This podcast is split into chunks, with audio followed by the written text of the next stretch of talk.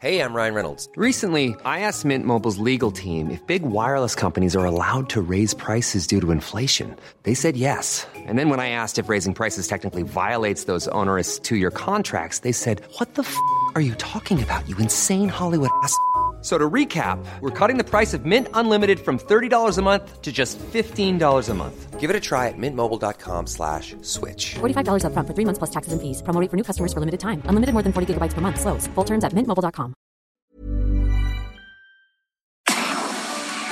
Tarde a tarde, lo que necesitas saber de forma ligera, con un tono accesible. Solórzano, el referente informativo.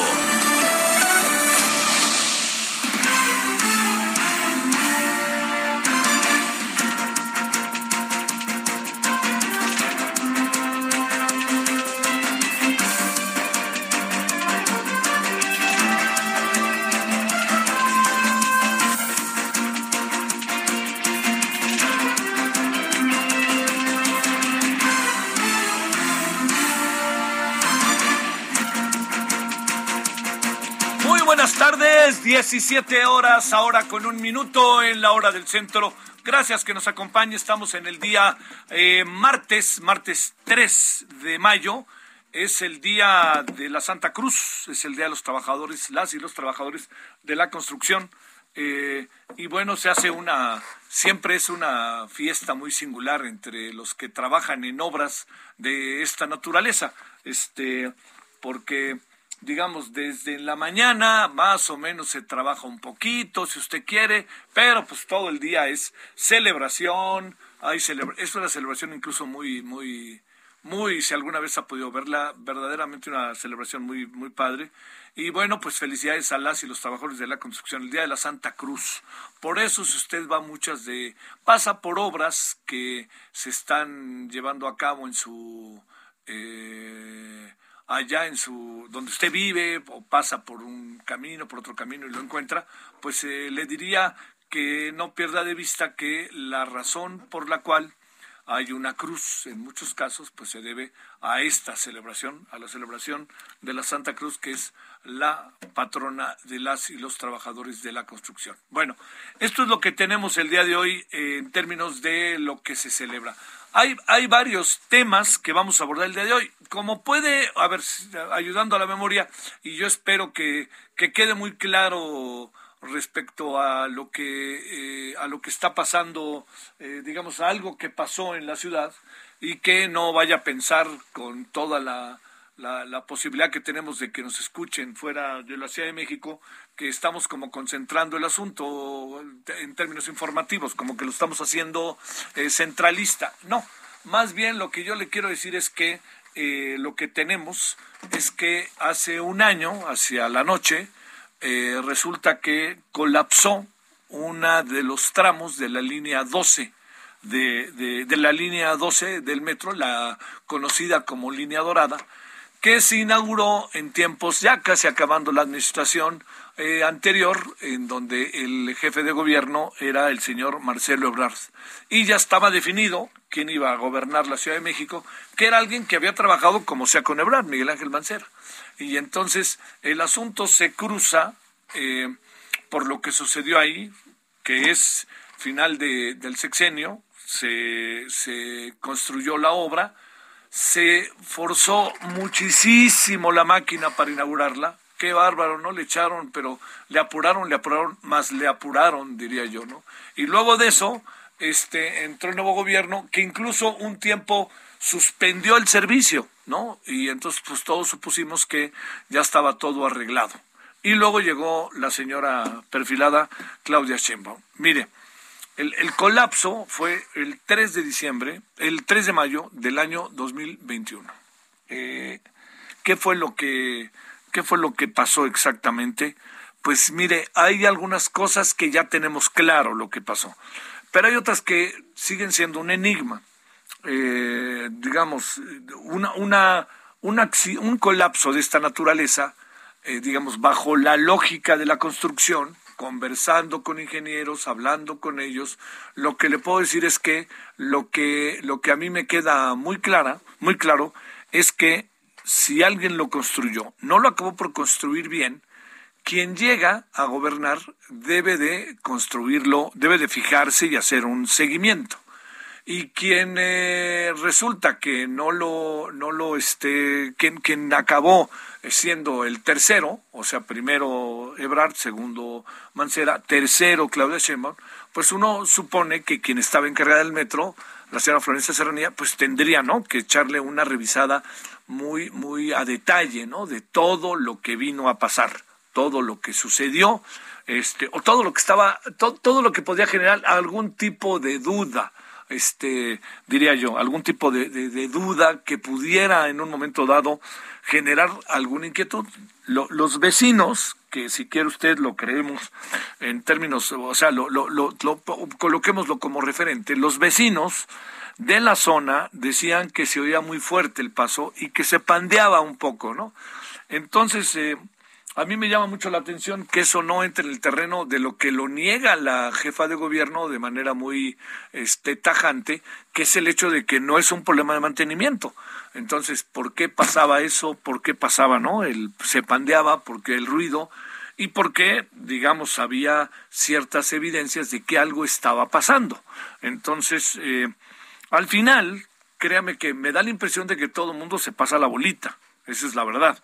Y que al final eh, la impresión que su servidor tiene es que el ingeniero Slim asumió la responsabilidad de una manera muy, eh, muy precisa, muy clara, ¿no? ¿Por qué? Pues porque es el que pagó la indemnización, todo esto, ¿no? Y le pagó a todos lo que, lo que, este, lo que, lo que uno presume acababa siendo su responsabilidad. Entonces, si acababa siendo su responsabilidad, pues él la, la, acabara o no la acabara siendo, él asumió la responsabilidad.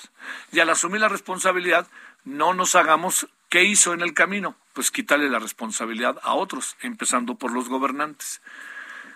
¿Es así o no es así? Es muy difícil saberlo, ¿no? Lo que sí le digo es que si algo a mí me queda verdaderamente claro, es que eh, lo que sucedió lo que sucedió en aquella ocasión, en ese famosísimo este 3 de mayo del 2021, pasa por diferentes responsabilidades. Por más que haya un grupo como el Grupo Carso que asume la responsabilidad, en sentido estricto, la responsabilidad mayor. ¿Por qué? Porque él es el que está pagando las indemnizaciones, lo que hace ver que él asume la responsabilidad, pues si no, no las pagaría. Bueno, ¿fue así o no fue así? Este es un un tema que puede haber arreglo político, puede haberlo, que puede haber, pues puede haber muchas cosas, ¿no? Pero lo único cierto está en que los hechos, el señor Slim, al asumir la responsabilidad, pues le quita cualquier tipo de responsabilidad, cualquier tipo de responsabilidad al gobierno de la ciudad. El gobierno de la ciudad, pregunto, ¿es responsable o no es responsable? Pues es algo que este, la señora Sheinbaum les dice arruines, utiliza un lenguaje ya parecido al del presidente, está hipócritas, les vir mal, todo esto, pues entonces toda esa utilización del uso del lenguaje por parte de la señora, pues significa que ella, supongo yo, está ya asumiendo plenamente que no tiene responsabilidad alguna su gobierno. Y entonces, como nunca se habla de Mancera, no tiene responsabilidad alguna el gobierno de Mancera. Y como se habla todo el tiempo de Marcelo Obrar, ya uno no sabe si se habla todo el tiempo de Marcelo Obrar porque lo quieren bajar o porque es responsable, pues entonces todo queda, sigue quedando en el terreno de Marcelo Obrar. Bueno, en suma, lo que no perdamos de vista, 26 personas muertas. Y yo diría que en algunos casos esto se alargó, se alargó en términos de qué es lo que podría ser este, lo que habría sucedido, eh, se quedó muy claramente establecido que en menos de una, que en un año, rectifico, que en un año iba a estar ya listo la, la, la, la, línea, ¿no? Otra vez, yo no veo cómo va a estar en un año, señor presidente, que usted fue el que lo dijo. No veo cómo, porque hay muchas cosas que hacer y porque todo de alguna otra manera está ligado, ¿no? Entonces no solamente se, se trata de el tramo que colapsó, sino también de tramos que son hacia adelante o hacia atrás, como usted este, quiera, quiera verlo. Bueno, en suma, fue un terrible accidente, fue un dolorosísimo accidente, que lo más doloroso de todo fue que todos nos hemos quedado con la idea de que se pudo haber eh, evitado ¿Cómo se pudo haber evitado? Yo diría, una de las maneras en que se pudo haber evitado es haciendo una revisión detallada, detallada, una digamos, una revisión casi que le diría este metro a metro, centímetro a centímetro. Ya se habla de los pernos que no se acabaron por poner en las traves y que entonces eso, lo, eso fue ocasión fundamental para el colapso, pero yo le diría con eso y sin eso, déjeme plantearle algo que me parece este clave. Yo creo que no hubo tanta atención como suponíamos que iba a haber respecto al caso y que yo sí puedo ver a los ojos a las víctimas pues este sí y no, ¿eh? Sí y no, porque es muy fácil el discurso y lanzarlo, pero, pero realmente ahí, ¿qué ha pasado? Pues vamos a hablar de ello, ¿no? En la noche vamos a hablar de ello a detalle, si, si tampoco se trata de, de, de, estar buscando culpables nomás porque sí, pero me pregunto, ¿tendría que haber funcionarios detenidos? ¿Hay ahorita un proceso? Debería de haber una mayor responsabilidad de los tres gobiernos de la izquierda, que son Marcelo Obrar, Miguel Ángel Mancera y Claudia Sheinbaum. Todo eso es lo que en la noche a ver si podemos ir desmenuzando, ¿no? Para que tengamos esa información. Bueno, eso para los capitalinos hoy, como pueden imaginar en el país, se convirtió en un asunto muy importante. Y el otro, que ya también hablaremos, es dos asuntos que los menciono. Gran manifestación en Guanajuato de los universitarios. Cuando digo gran, es gran manifestación. Eh, lo que quiero decir con ello es que resulta que los, este, los estudiantes salieron a decir no lo mataron, lo mató la Guardia Nacional, ya sabe este asunto que está ahí entre nosotros. Y el otro gran asunto es cómo se va preparando la cumbre de las Américas, en donde este, Estados Unidos ya tomó la decisión de que no vaya a Cuba, Venezuela y Nicaragua. Yo espero que el presidente mexicano, a pesar de eso, que ha insistido que me parece razonablemente que vayan todos, pero este, pero lo que sí quisiera decirles que ya que se vio todo eso hoy, lo que me parece sumamente importante, relevante, es que eh, está discutiéndose ese tema y también pasa por ahí el tema migratorio. Bueno, eso es lo que tenemos y ¿sabe qué vamos a hacer hoy? Luego, luego nos vamos a ir hasta Serbia para hablar sobre lo que anda pasando, que nos parece que por ningún motivo tenemos que dejar las crónicas de Dejan Mihailovic sobre la invasión de Rusia a Ucrania. Bueno, gracias que nos acompaña. Le saludo con gusto, 17 con 12 en hora del centro. Solórzano, el referente informativo.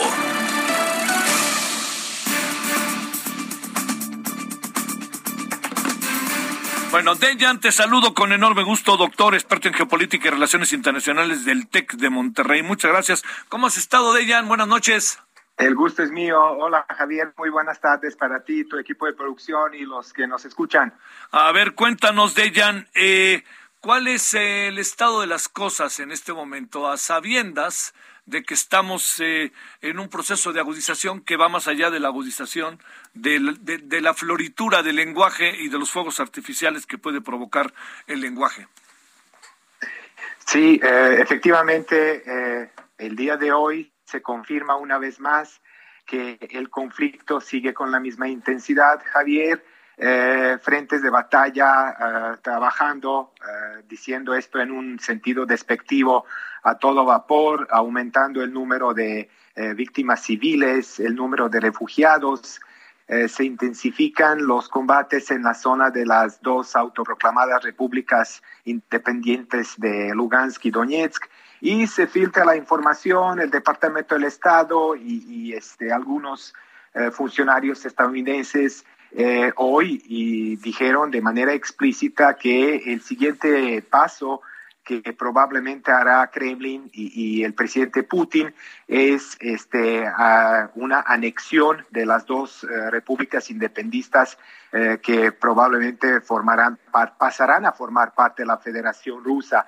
Esto es una especulación el día de hoy, pero pues sabemos muy bien que eh, tomando como antecedente lo que pasó con Crimea, esto queda, queda abierto, es una opción eh, abierta. Lo que me llama mucho la atención eh, es que todavía no se convoca una conferencia internacional para pacificar a Ucrania, para que se firme cese de hostilidades, que se declare un alto al fuego. Eh, no veo ningún esfuerzo para tender la mano a Putin y sobre todo por parte de las potencias occidentales para parar con esto. Al contrario, eh, países occidentales, potencias occidentales, siguen mandando más y más armas a Ucrania y de alguna manera podemos decir que eh, de esta guerra civil, desde 2014, a la agresión y la invasión por parte de Rusia eh, a Ucrania, hoy es un conflicto que ya de manera implícita tiene otras potencias, sobre todo Estados Unidos y sus aliados europeos, utilizando a Ucrania como un tercer país para eh, mantener esa confrontación con Rusia, Javier.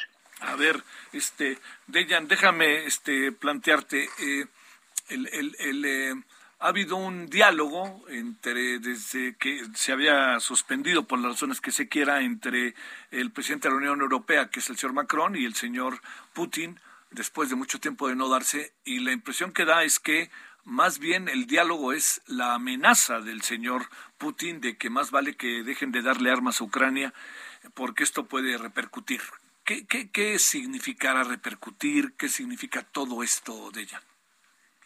Sí, eh, la verdad, eh, yo veo al menos unas dos o tres opciones que pueden eh, desarrollarse en las próximas semanas y ninguna de ellas puede ser interpretada de un modo optimista, por decirlo de esta manera, Javier. Claro, sí. cuando tú tienes dos países que están involucrados en un conflicto bélico y que puedes tomar partido, obviamente, tu apoyo activo eh, automáticamente te puede declarar o te puede colocar eh, como un eh, partícipe más en este conflicto.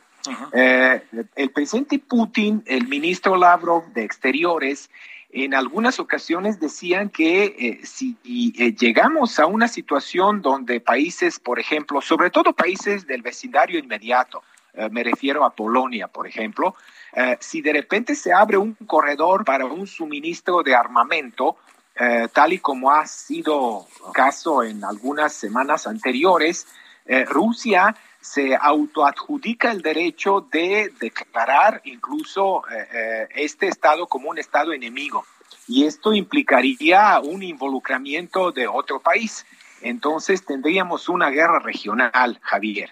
Y de una, guerra, de una guerra regional a otra de impacto global es tan solo un paso.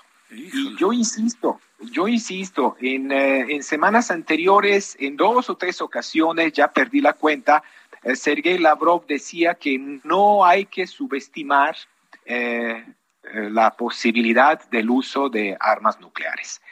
si ya llegamos a ese tipo de retórica, Javier, esto quiere decir que el mundo queda preso de una crisis sin precedente, todavía mucho mayor que aquella crisis de misiles, de los misiles de los principios de los 60 durante plena época de la Guerra Fría. Estamos eh, en un entramado eh, bastante complicado, cada vez más complejo, pero yo creo que todavía hay momentos, todavía hay espacios para eh, reinventarnos diplomáticamente y que los ciudadanos del mundo hagamos también utilizando los mecanismos de democracia a, nivel mundial para este, insistir en la posibilidad eh, de pacificación, porque realmente pues las amenazas son reales y las amenazas son cada vez más grandes. A ver, para, para cerrar, este, Dejan, eh, ¿Creemos lo que se dice sobre las especulaciones sobre la salud del señor Vladimir Putin? Eh, bueno, en este momento nadie te puede afirmar que el presidente Putin tiene una enfermedad crónica tal o que tiene un padecimiento. Se ha especulado mucho desde el principio de este conflicto que eh, eh, hay algunas dudas acerca de su estado sobre todo mental y emocional. Sí. ¿no? Em, em, sin, embargo, en las últimas apariciones y declaraciones que ha hecho el presidente, si me lo preguntas a mí, yo no veo ningún cambio sustantivo. Eh, no tengo ninguna formación en psicología o en psicoanálisis para decirte que su lenguaje que su lenguaje corporal cambió radicalmente o, la mímica o algunas expresiones faciales, pero hoy por hoy pues no hay, no hay nada que no sea una, una especulación. Lo que no es especulación es que tenemos ya una industria armamentista que está trabajando a todo vapor. Eh, hace unos días se han publicado varios reportes acerca de las muy jugosas ganancias de varias eh, eh, corporaciones que se dedican a compra y venta de armamento para la destrucción masiva y que han obtenido unas ganancias muy considerables, ¿no? Y esto, de hecho, Washington y el propio Pentágono no lo han escondido. La inmensa mayoría de estas corporaciones eh, tiene sus sedes en los países occidentales. Así que una y otra vez vemos que hoy por hoy la guerra es un gran negocio y que estamos en un mundo, como algunos lo llaman, de necropolítica. Te mando un gran saludo, Dejan Mihailovic. Muy buenas noches para ti. Muchísimas gracias, Javier. Eh, gracias por tu espacio y por la paciencia sobre todo. Aquí estamos en Serbia, como siempre, dispuestos a informar sobre, sobre esta tragedia. Te mando un gran saludo con enorme gusto y cariño. Gracias, Dejan. 1720 en hora del centro. Solórzano, el referente informativo.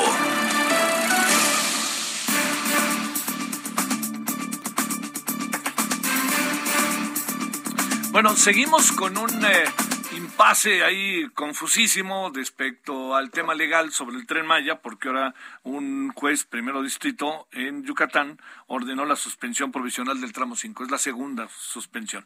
Le hemos pedido a José Urbina, extraordinario personaje, buzo, miembro de Selva del Tren, que esté con usted y con nosotros, que platiquemos sobre el tema. ¿Cómo estás, querido José? ¿Cómo te ha ido? Ahora estoy muy confundido, Javier. A ver, venga de ahí. ¿Cómo que extraordinario personaje?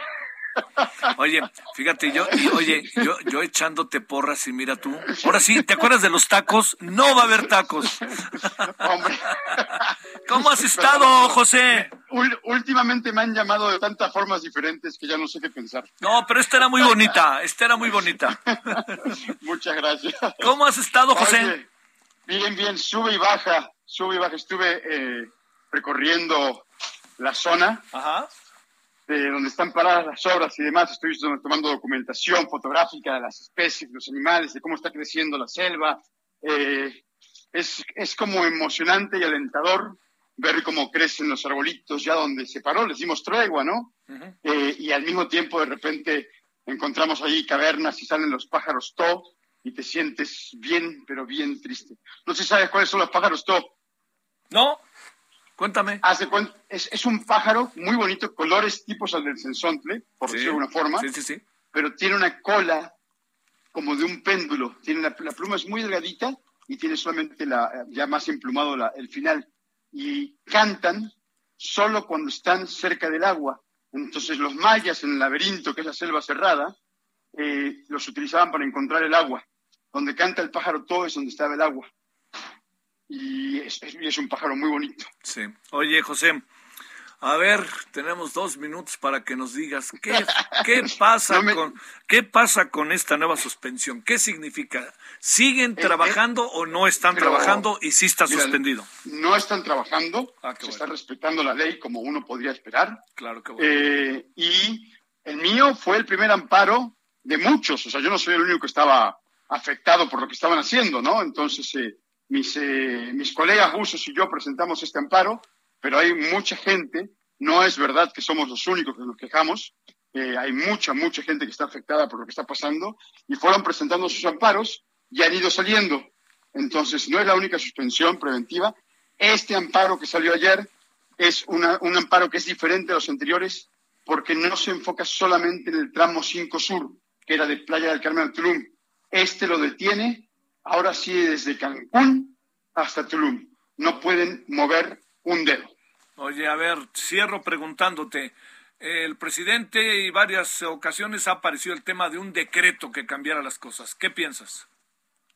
Pienso que se tendrá que escalar legalmente porque, según tengo entendido, la ley es la ley y los decretos también tienen que pasar por ella, ¿no? Sí. Entonces, eh, ya estamos preparados por lo que me han comentado mis abogados para enfrentar también eso, ¿no? Aquí las cosas no se tienen que hacer a la fuerza, se tienen que hacer eh, por lo que necesita y quiere el pueblo, ¿no? Respetando una agenda política. Hijo, este, volvamos a, volvamos a trenes de pasajeros en todo el país, dice el presidente. Pues mira, yo no tengo ningún problema siempre y cuando se respete la naturaleza.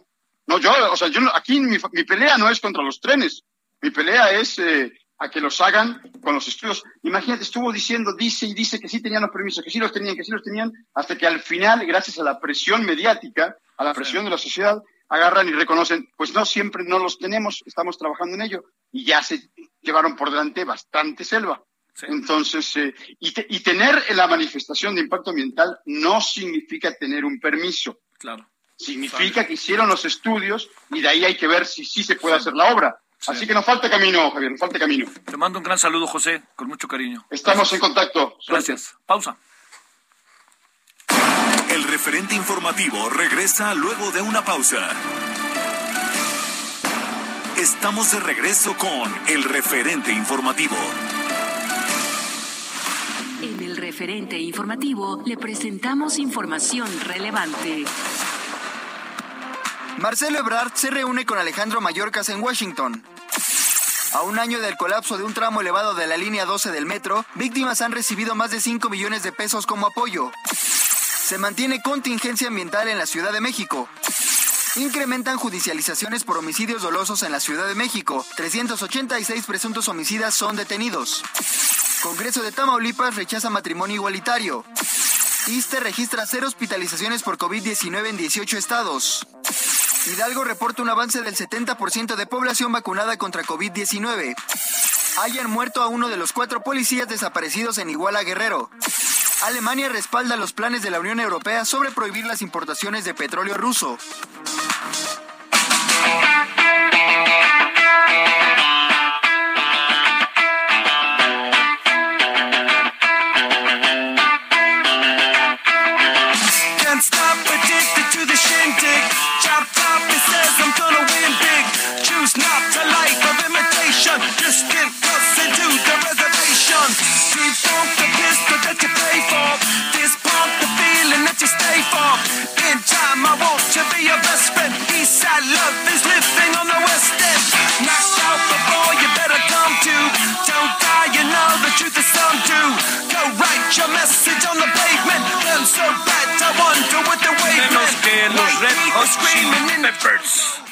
Estamos escuchando Can't Stop, no puedo parar. Eh, este, le rindieron un homenaje durante el final de su concierto en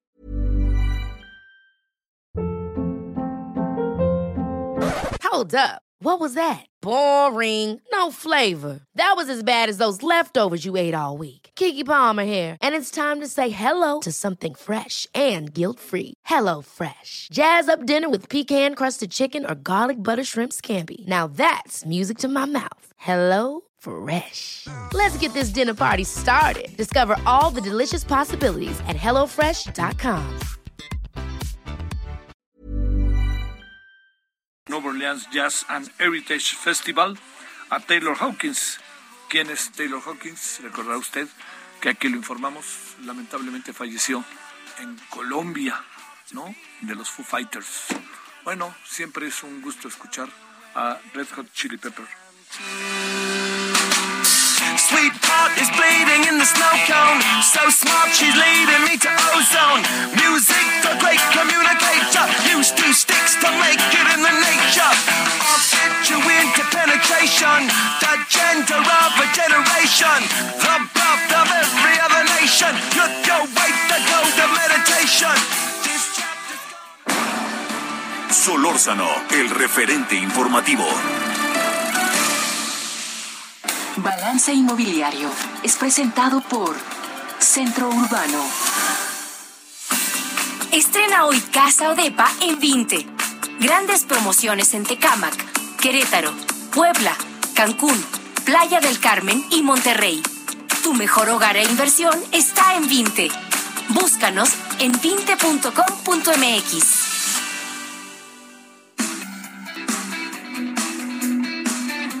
Bueno, como todos los martes, Horacio Urbano, presidente del Centro Urbano. Querido Horacio, ¿cómo has estado? Buenas tardes. Querido Javier, pues festejando el Día del Albañil, el Día de la Santa Cruz. Con... Es lo que yo decía, oye, a ver, ¿de dónde viene todo esto? ¿Y sí se sigue celebrando de manera significativa en todas las obras? No, hombre, en todas las obras del país en este momento están los pachangones según el tamaño de la obra, pero seguramente una buena barbacoa no falla y alguna buena cervecita tampoco falla. Y bueno, fíjate que es un festejo muy interesante porque tiene sus orígenes, pues, que, no me lo vas a creer, pero del siglo V, siendo emperador Constantino I. Es, es, es historia vieja, ¿eh? No sabía, a ver, cuéntame. Es historia vieja. Eh, seguramente te acordarás que en aquellos tiempos Constantino andaba viendo si se hacían cristianos los romanos o no, o seguían en, su religión, y en ese momento hubo una batalla muy importante donde Constantino usó como símbolo la cruz, porque la noche anterior soñó que con ese símbolo iba a tener la victoria. El caso es que Constantino ganó, se hicieron cristianos, y en ese momento su mamá, que es todo un personaje, doña Elena, se fue a Roma a buscar la cruz en la que habían crucificado a Jesucristo encontró la cruz el 3 de mayo y la encontró gracias a un grupo de albañiles que fueron los que se metieron a hacer la búsqueda demoliendo templos romanos, bueno, un templo romano para encontrar la cruz. Así fue la historia de la aparición de la Santa Cruz, de la cual todavía hay astillas regadas por, que dicen, ya sabes que lo, como pasa con todas las reliquias, que si juntaran todas, todas las astillas de la Santa Cruz, habría eh, durmientes de tren de aquí a todo el tren Maya, ¿no? Pero bueno, esa es otra historia.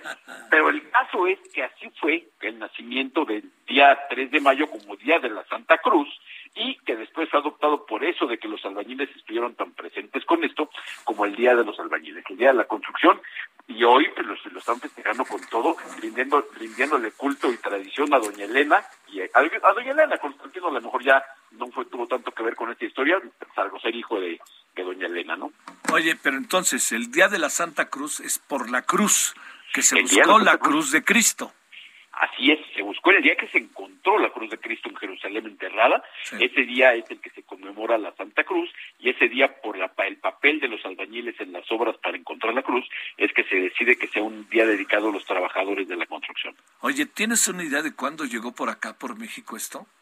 Pues diga, eh, seguramente se tardó, la, como Día de la Santa Cruz, seguramente llegó con los españoles ya en qué momento se empezó a hacer una tradición de que fuera un festejo de los trabajadores de la construcción, ya es mucho más reciente. Ya según me comentan, es muy a principios del siglo XX, antes no había tanto tema y mucho menos tanto festejo, y en algún momento de la vida sabes que esto tiene también mucho que ver con las grandes obras que hubo en los periodos de expansión de, expansión de México después de después de la revolución y obviamente cuando hubo el auge de los sindicatos, porque obviamente los sindicatos hacían grandes fiestas para festejar a sus trabajadores y esto era, era un magnífico pretexto, ¿no? La Santa Cruz, porque además esto es para pedirle protección, vaya, tiene también un sentido importante, porque es para pedirle protección a la Santa Cruz para la vida de los trabajadores y las trabajadoras que están en una actividad pues, de, mucho riesgo, ¿no? Sí, claro.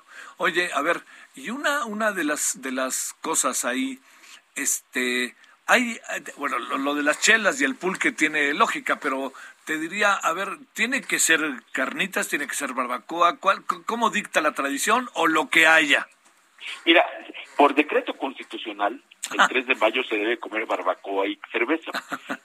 Pero ese es para la Constitución en el capítulo vigente para el centro del país. Obviamente comprenderás que cuando uno va al norte, la carne asada eh, cobra cobra derecho de piso y cuando uno va hacia el sur, hay, pues, yo imagino que en, Yucatán lo han de festejar con una cochinita magnífica, ¿no? Con, con su cerveza Montejo, ¿no? Yo creo que esto tiene sus, sus, sus localías y, parte de la riqueza es eso, porque de lo mejor de la obra, a mí yo que he tenido la oportunidad de visitar tantas obras en la vida, es llegar a ver cómo los trabajadores con sus usos y costumbres es lo que se comen las obras y por eso es que se dice que es tan rica la comida de obra, porque en la Ciudad de México, por ejemplo, que la mayoría de los trabajadores de la construcción vienen de los estados y no necesariamente de los de los alrededores, vienen muchos trabajadores que vienen de Oaxaca, de Veracruz, tú llegas a las obras y te encuentras con platos típicos de sus lugares magníficamente preparados y eso es lo que le da el sabor. Entonces, la nostalgia de que en la obra se come re bien es que porque para muchos de nosotros, por, por muchos motivos, no estamos acostumbrados, eh, a,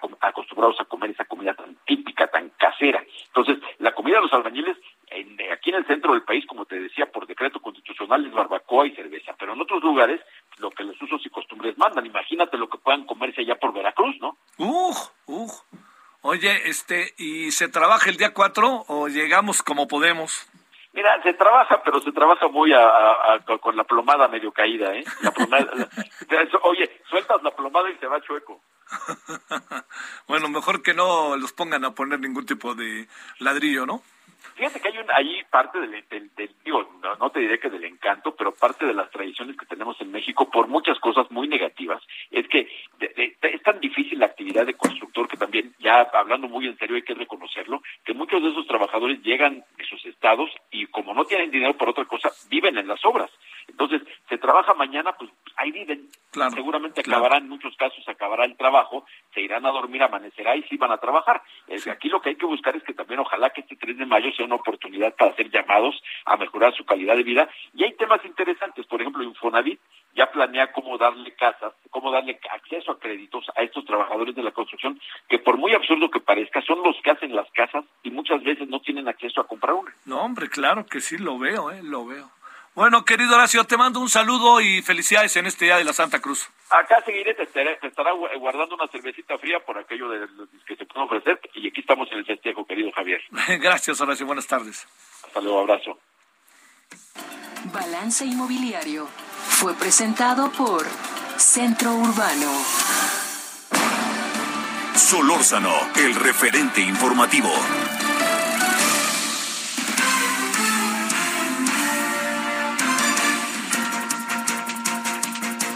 ¿Dónde andas, Paris Salazar? Buenas tardes. Buenas tardes, Javier, amigas, amigos de México.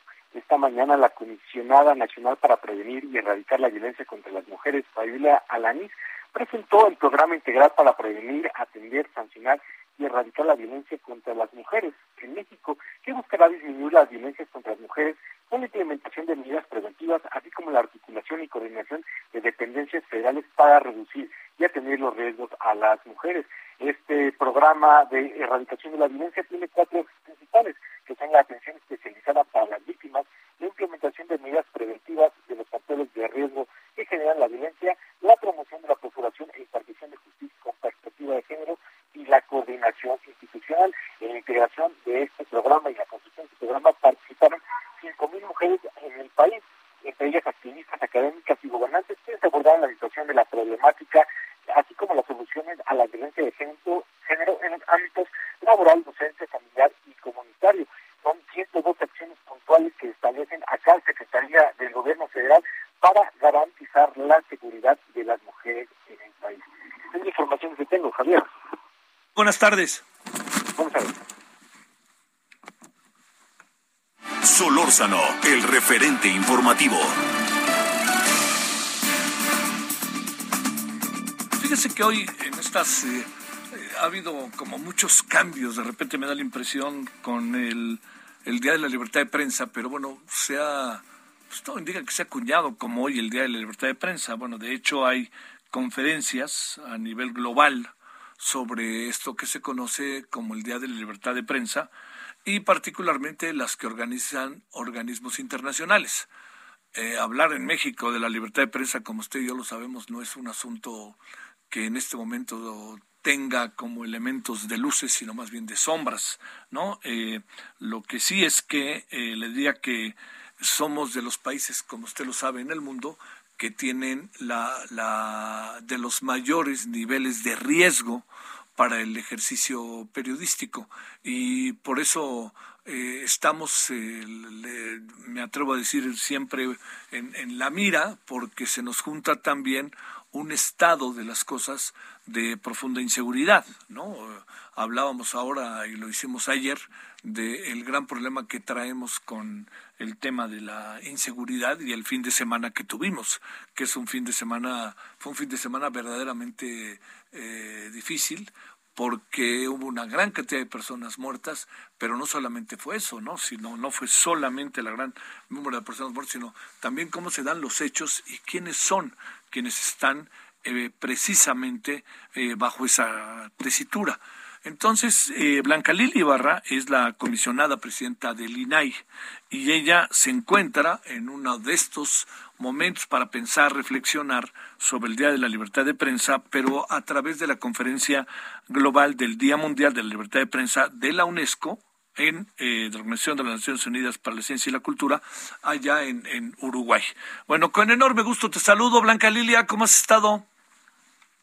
¿Qué tal, Javier? Qué gusto escucharte. Muchas gracias. Pues efectivamente estamos aquí en Uruguay en una fecha muy importante para cualquier democracia y también para todos los ciudadanos que aspiramos a tener medios independientes y medios que nos ayuden a construir una sociedad informada. A ver, eh, a ver, vas como comisionada presidente del INAI. ¿Por qué vas a ese lugar? Yo, yo entiendo por qué, ¿no? Pero también, este, pero me refiero para que se lo expliquemos a la gente del Instituto Nacional de Acceso a la Información y Protección de Datos Personales, cuál es el motivo por el cual estés ahí y qué has encontrado en esta conferencia mundial eh, global del Día Mundial de la Libertad de Prensa. Efectivamente, como tú sabes, el INAI preside la Asamblea Global de la Privacidad y hemos sido invitados a participar justamente en un taller para hablar acerca de la importancia que tiene en este momento, a partir del Día Mundial de la Libertad de Prensa, los datos personales. En ese sentido, bueno, pues hemos tenido una serie de intervenciones en el marco de esta celebración con otras instituciones que también eh, son garantes de la transparencia, del acceso a la información de la protección de los datos personales. Tú sabes que en el caso mexicano, bueno, esta discusión se tradujo en el año 2002 en la cristalización de la primera ley federal de acceso a la información que ha permitido el desarrollo de un periodismo de investigación mucho más amplio que tiene garantizada acceder a la información pública y documentada. Por eso coincidimos ampliamente, estimado Javier, en lo que ya mencionaba eh, Michelle Bachelet en, en la inauguración de este acto el incremento en el uso de las tecnologías de vigilancia en contra de los periodistas y de ataques a los mismos, no solamente merma, digamos, la labor democrática de un periodismo independiente sino también está obligado a garantizar la privacidad de la sociedad en general. Desde luego creemos que es importante que la tutela efectiva de la privacidad se mantenga no solamente a partir de las leyes y de las normas, sino que también haya una conciencia social de que no hay derechos absolutos y de que debe de haber derechos que permitan también la protección de los datos personales de cualquier persona. A ver, este, es evidente que cuando se pasa lista de la libertad de expresión en el mundo, no necesariamente somos un país en que haya una mirada optimista, sino más bien al contrario, ¿no? Muy señalada. ¿Qué alcanzas a ver, Blanca Lilia, junto con toda la experiencia que tienes de lo que ves cotidianamente en el país? ¿Cómo se ve desde fuera y qué piensas de todo ello?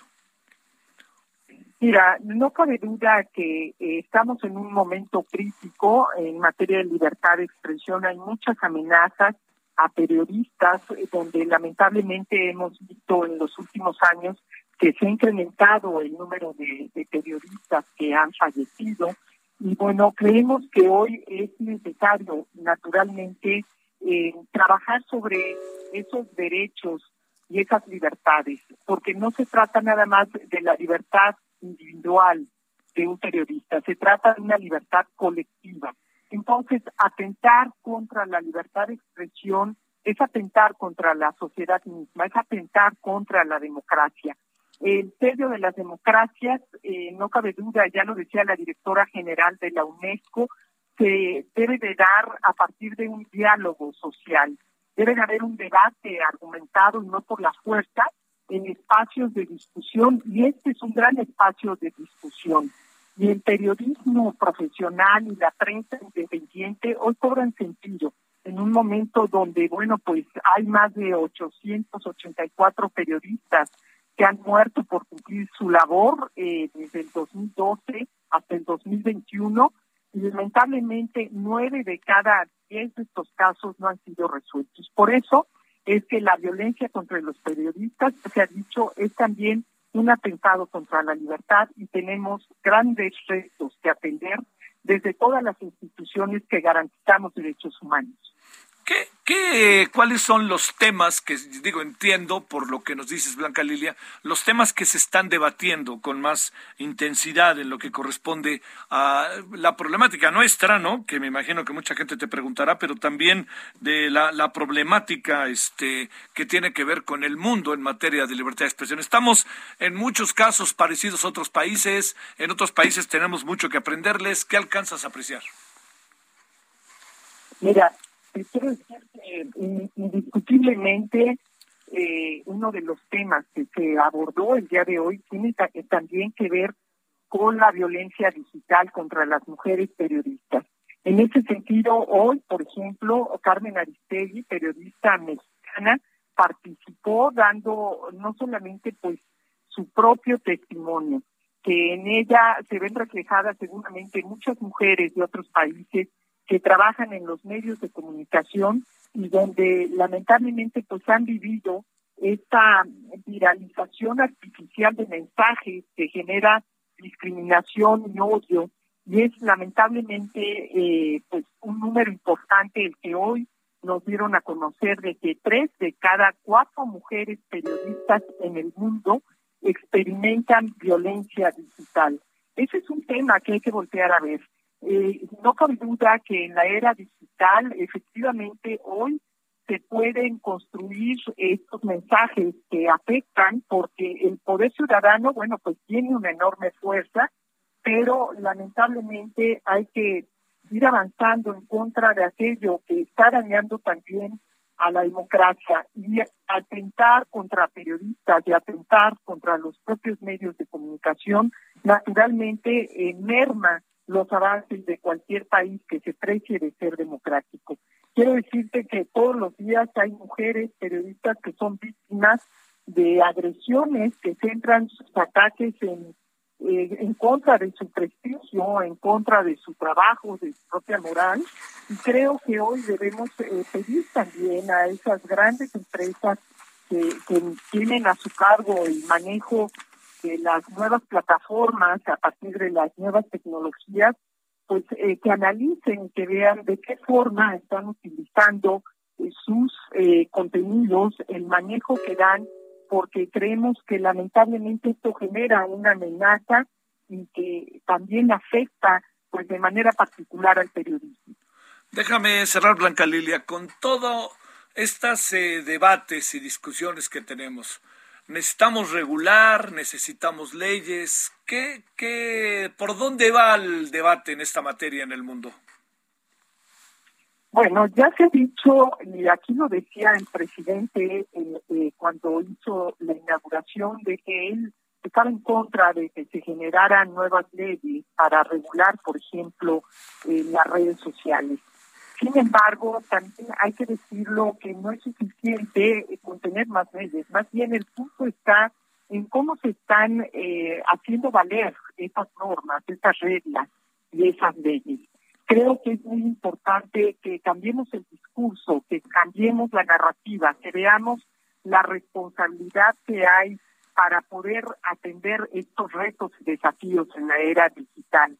No obstante que en México contamos con leyes, por ejemplo, que son modelo en otros países como las leyes de acceso a la información pública, también debemos estar conscientes de que se trata de la ética de los servidores públicos, pero también de cómo la sociedad en general se involucra para que podamos, por un lado, contar con medios fuertes, pero también con instituciones autónomas e independientes que defienden los derechos humanos, como es el caso del derecho a saber.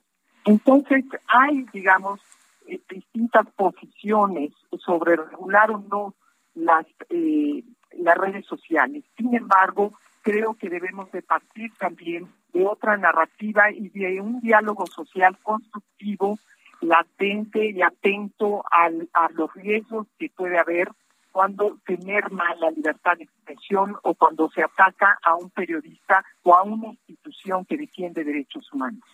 Híjole, híjole, oye, este, qué experiencia tan padre, ¿no? Y lo digo propositivamente, Blanca Lilia, ¿no? Escuchar ahora sí que el mundo cómo ve este problema que nosotros se agudiza, ¿no? Sin duda, es una oportunidad estupenda, Javier, de poder coincidir con gente que ha trabajado en los distintos medios de comunicación en otras democracias y que hoy, bueno, pues se concentran aquí en Uruguay en el marco de esta celebración del Día Mundial de la Libertad de Prensa, donde debe de haber una prioridad y debe de ser justamente el respeto absoluto a la libertad de expresión. Ya lo dije desde un principio, Javier, y tú has sido en ese sentido quien en muchos medios de comunicación ha sido un fiel defensor de estas libertades, de estos derechos y de estas características de la democracia. Entonces, creo que ahí tenemos que sumarnos todos a partir del esfuerzo colectivo por defender la libertad de expresión, desde luego por defender la autonomía y la independencia de las dos periodistas. Queridísima Blanca Lili Ibarra, comisionada presidenta del INAI, te mando un gran saludo allá hasta Montevideo, es la reunión, ¿verdad? En Uruguay.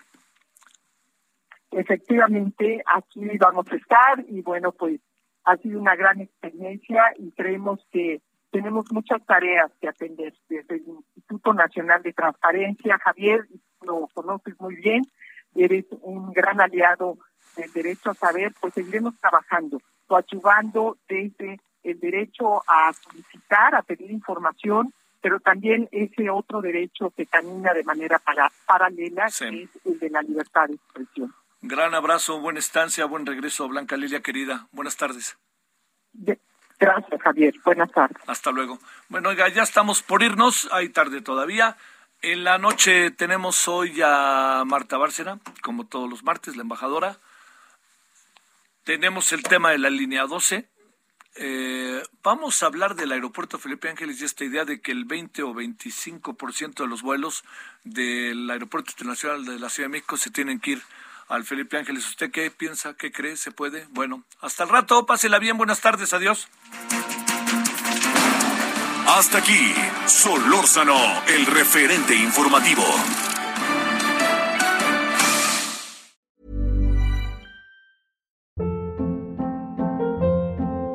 Hold up. What was that? Boring. No flavor. That was as bad as those leftovers you ate all week. Kiki Palmer here, and it's time to say hello to something fresh and guilt-free. Hello Fresh. Jazz up dinner with pecan-crusted chicken or garlic butter shrimp scampi. Now that's music to my mouth. Hello Fresh. Let's get this dinner party started. Discover all the delicious possibilities at hellofresh.com.